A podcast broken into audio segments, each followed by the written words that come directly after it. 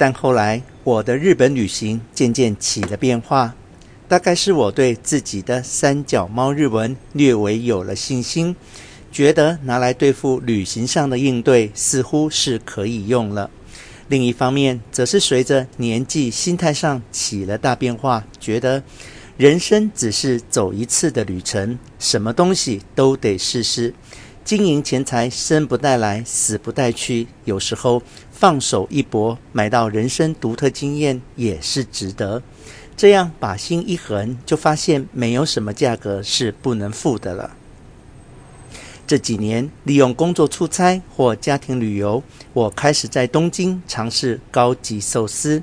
几家名店因而都有机会一试，像青木、九兵卫、卡拉库等名餐厅，都青旅圣地去试了。有的名不虚传，有的大失所望，大概是因缘相异。有时候遇见大厨亲自服务，有时候只分到小徒弟，或者当天鱼获不同，所见也不同吧。唯独老师傅的素鸡屋桥次郎寿司店始终无缘相识。大概我的旅行计划太随性，总是到了东京才想到要去订个位置。但素鸡屋桥次郎寿司是没能够让你这么随便的，一直订不到。有一次，我请旅馆的门房经理代订餐厅，他一看餐厅名字就说订不到的，没有一个月以上是订不到这家餐厅的。说完，竟然就把纸条交还给我，连试一下都不愿意。后来知道小野二郎的次子。在青山开了另一家分店，也拿到了米其林两颗星。我想试试同一家学也好，竟然也订不到位，所以知易行难。耳闻老师傅的故事已经近二十年，书籍和报道也不知道读过多少回了，始终缺乏真实体验。现在奇特的因缘发生，妹韩先生订好了位。却因故不能成行。突然在席间问起来：“如果有小野二郎寿司的空位，你有没有兴趣？”啊，当然有兴趣。我回去马上看看我的时间。只是机会难得，你确定真的不要了吗？我还有点不好意思拿走他们的定位。我们几个月前就定了。当时还再三确定他的时间，现在突然间又不行了。有客人从海外来，他得要接待。妹的口气里也充满惋惜。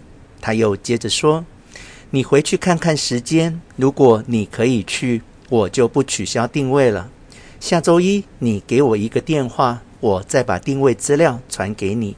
下周一我看了时间，发现我是有空的。”正巧日本也有一些工作要做，我就回话说：“我可以去，请把定位留给我吧。”但是留给我的定位是三个人，我们只有两个人，好像也不应该浪费剩下的一个座位。可是邀请别人，礼貌上多半总是要邀请两位。如果人家的生活本来就是成对，邀一位有点奇怪。一开始，我试着努力游说一位还在学的研究生。我和他的父母很熟，常在一起吃饭。发现这位年轻人不仅见多识广，而且也确有美食热忱，未来显然有成为美食评论家的潜力。虽然还单身，只要一位也不唐突。但年轻人有课要上，不敢造次，几经挣扎就放弃了。我蹉跎时光，转眼就来到出发的日子。另一个座位的客人竟然还没有着落。当然，今天写这篇文章，可以想见，诸多老友读到这里一定咬牙切齿。我们根本没有事呀，我就是一个人呀，为什么没有想到我？但是吃饭和旅行都是很个人口味。英文俗谚岂不是说？一个人的肉是另外一个人的毒药，可见酒肉朋友的形成也不容易。平日应酬固然有时候要与陌生人把酒言欢，但如果是吃饭品酒，却非必须有固定饭团团圆不行。贸然邀请习惯和性情不同的人一起吃饭，常常是危险的事。